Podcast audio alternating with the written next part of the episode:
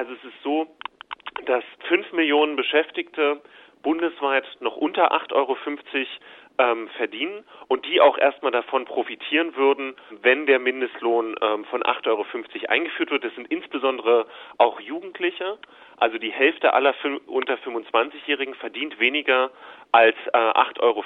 Wie sieht es aus auf europäischer Ebene mit dem Mindestlohn und mit der Frage der Wettbewerbsfähigkeit und ob da Deutschland eine Vorreiterrolle spielt? Und dazu hört hier gleich Jürgen Reisig von der Gewerkschaft NGG, ähm, also von der Gastronomie im Juli 2014, was er zum europäischen Vergleich der Mindestlöhne dem Freien Radio ähm, aus Stuttgart erzählte. Also wenn die 8,50 Euro dazu noch mit den ganzen Ausnahmen kommen, dann ist das im westeuropäischen Vergleich der niedrigste Mindestlohn.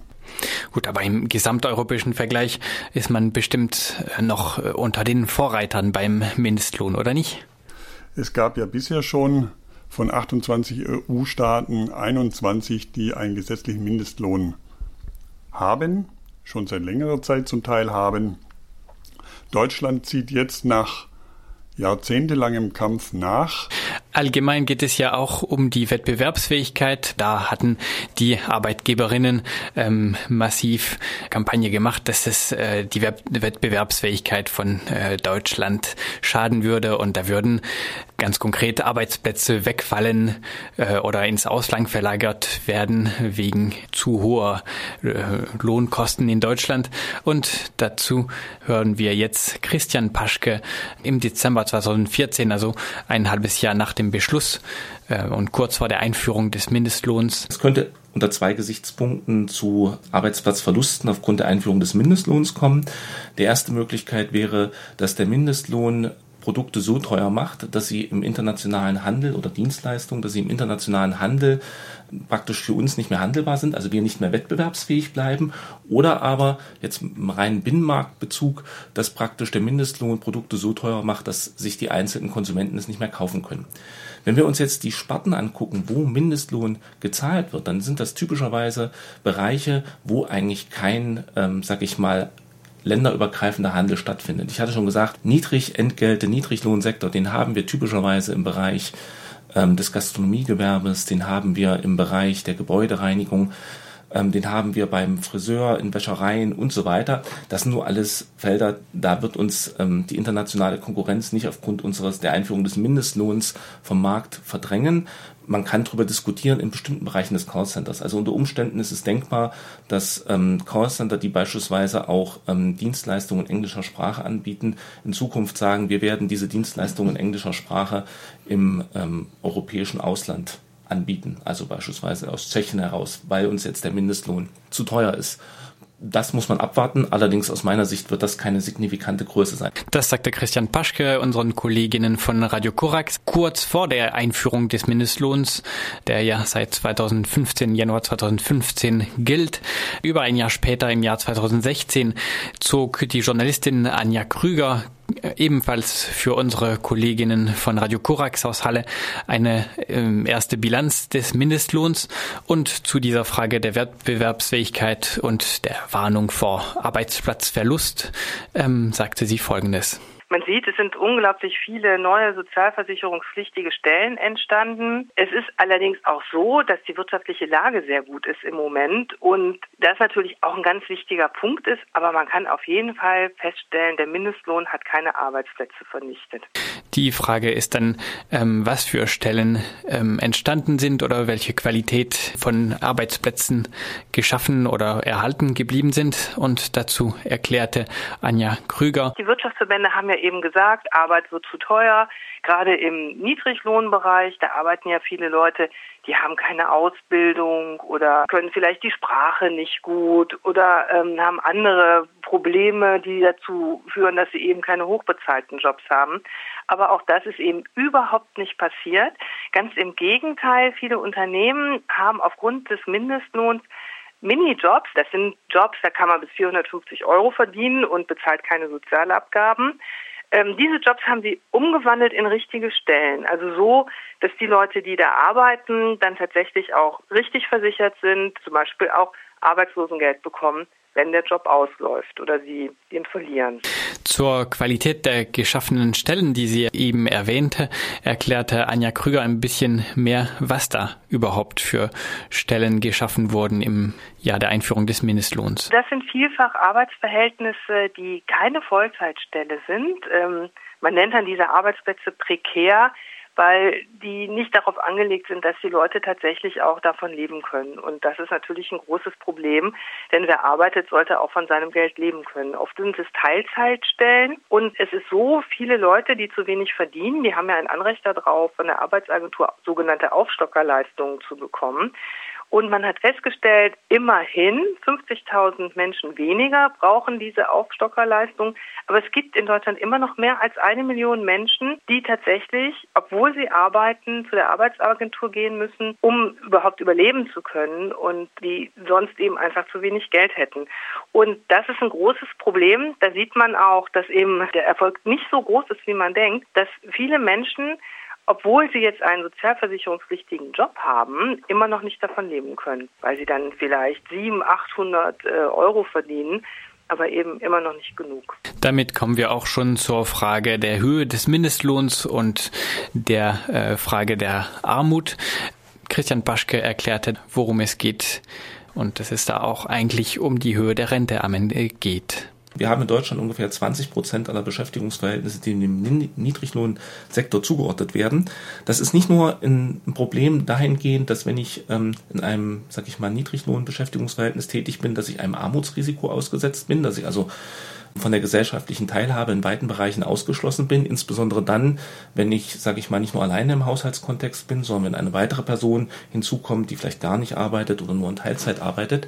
Also dann ist natürlich das Armutsrisiko ein Problem, aber es ist auch ein Problem für unsere sozialstaatlichen Transferleistungen. Man hat den Mindestlohn von 8,50 Euro auch deswegen festgelegt, weil man ausgerechnet hat, dass wenn jemand über 45 Jahre hinweg arbeitet, 45 Jahre, das wäre so die Musterbiografie nach der deutschen Rentenversicherung. Schaffen die wenigsten, aber das wäre der Traum der deutschen Rentenversicherung. Jeder arbeitet 45 Jahre. Und wenn man über 45 Jahre zu einem Lohn von 8,50 Euro arbeitet, dann erhält man am Ende eine Rente, die knapp über der Grundsicherung für das Alter liegt. Das heißt also, die knapp über dem Sozialhilfesatz liegt. Und insofern muss man einfach sagen, ein dauerhafter Niedriglohnsektor führt einfach dazu, dass wir am Ende beim Thema Rente sehr stark als Staat mit nämlich ähm, staatlichen Transferleistungen agieren müssen. Und natürlich auch teilweise, ich hatte es gesagt, im Haushaltskontext, dass wir über die Grundsicherung für Arbeit aufstockende Beträge, also das aufstockende Arbeitslosengeld 2, an Personen im Niedriglohnsektor zahlen müssen. Das haben wir vor allen Dingen sehr stark im Callcenter-Bereich gehabt. Und das kann eigentlich nicht sein, dass es hier Geschäftsmodelle gibt, wo der Arbeitgeber praktisch niedrige Löhne zahlt und dann der Staat dann am Ende über Arbeitslosengeld 2 oder eben über die ähm, Grundsicherung im Alter praktisch dann diese Löhne ähm, subventioniert. Auch die Journalistin Anja Krüger hat sich mit der Bilanz des Mindestlohns nach einem Jahr befasst und mit der Frage der Rente und welche Höhe eigentlich für einen Mindestlohn angemessen wäre. Das Bundesarbeitsministerium selbst hat ausgerechnet, wie hoch der Mindestlohn sein müsste, damit man damit eine vernünftige Rente erwirtschaften kann. Und da müsste er eigentlich bei 11,50 Euro liegen. Ein weiterer Punkt bei der Einführung des Mindestlohns, der zu Debatten geführt hat, waren die zahlreichen Ausnahmen. Dazu erklärte äh, Jürgen Reisig von der Gewerkschaft NGG, dem Freien Radio aus Stuttgart, dass es sich um ein Schweizer Käse handele mit dem Mindestlohn. Und die ganzen Ausnahmen, das heißt Erntehelfer, das heißt Zeitungszustellerinnen und Zusteller, das heißt äh, Praktikanten bis sechs Monate, das heißt Jugendliche unter 18 Jahre und Langzeitarbeitslose. Jetzt haben wir eine ganze Menge Ausnahmen. Was heißt denn das für die Zukunft? Ja, das heißt für die Zukunft, dass genau diejenigen, die den Mindestlohn am ehesten brauchen, jetzt per Gesetz ausgeschlossen werden. Die werden also wiederum nicht davon profitieren, und werden also sozusagen Hungerlöhne äh, weiterhin kassieren. Wir kennen ja die Problematik bei den Erntehelfern, bei Praktikanten, bei Langzeitarbeitslosen, warum genau diese Schwächsten der Gesellschaft im Arbeitsleben davon ausgenommen werden, ist einfach nicht nachvollziehbar, zeigt aber auch, dass das Kräfteverhältnis in der Großen Koalition jetzt sich so darstellt, dass diejenigen, speziell in der CDU, die ja auch vorher gegen einen gesetzlichen Mindestlohn waren, sich jetzt für Ausnahmen stark machen. Die ganze Wirtschaft spricht sich für Ausnahmen aus, weil sie jetzt den Mindestlohn nicht mehr verhindern kann. Und so wird eben das ganze Gesetz äh, durchlöchert für mich stellt sich das dar wie ein Schweizer Käse. Soweit Jürgen Reißer von der Gewerkschaft äh, der Gastronomie NGG im Juli 2014 gegenüber dem Freien Radio aus Stuttgart.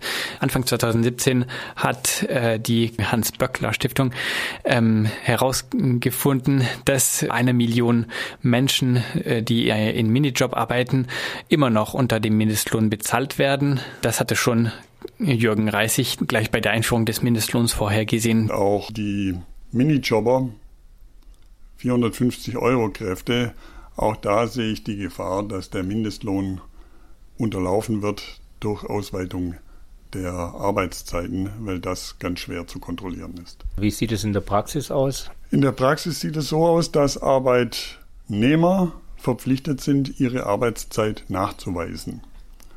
Wenn der Arbeitgeber aber die geleisteten Arbeitszeiten nicht gegenzeichnet, dann lässt sich eigentlich ein Rechtsanspruch gar nicht mehr durchsetzen beim Arbeitsgericht. Das ist unser allergrößtes Problem. Deswegen werden auch viele Überstunden in der Gastronomie, in der Hotellerie überhaupt nicht ausbezahlt. Diese Befürchtung hat sich dann als äh, richtig herausgestellt zum Thema Minijob und Mindestlohn, sagte Ralf Busch von der Hans-Böckler-Stiftung im Februar 2017 gegenüber Radio Dreieckland. Hier kann ich wirklich nur schätzen. Also ich würde sagen, deutlich über eine Million bei den Minijobbern.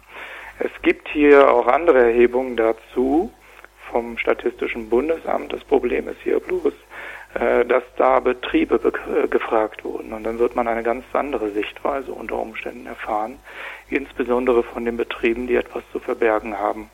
Also Einschätzung von über eine Million Menschen in Minijobs, die unter dem Mindestlohn bezahlt werden, auch nach der Einführung. Die Erklärung dazu war, dass ähm, der Zoll zu wenig Kapazität hat bislang, um dagegen vorzugehen und dass das Problem bei der Feststellung der Arbeitszeiten liegt.